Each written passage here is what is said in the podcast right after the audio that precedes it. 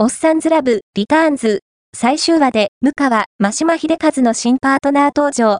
幸せな姿に、視聴者、本当に良かった、泣いたと、感動、ネタバレあり。俳優の田中圭さん主演の連続ドラマ、おっさんずラブ、リターンズ。テレビ朝日系、金曜午後11時15分の最終9話が、3月1日に放送された。同話では、真島秀和さん演じる天空不動産東京第二営業所部長の向川正宗が、春田総一、田中さんらに新パートナーを紹介するシーンが描かれ、SNS で喜びの声や祝福の声が上がるなど反響を呼んだ。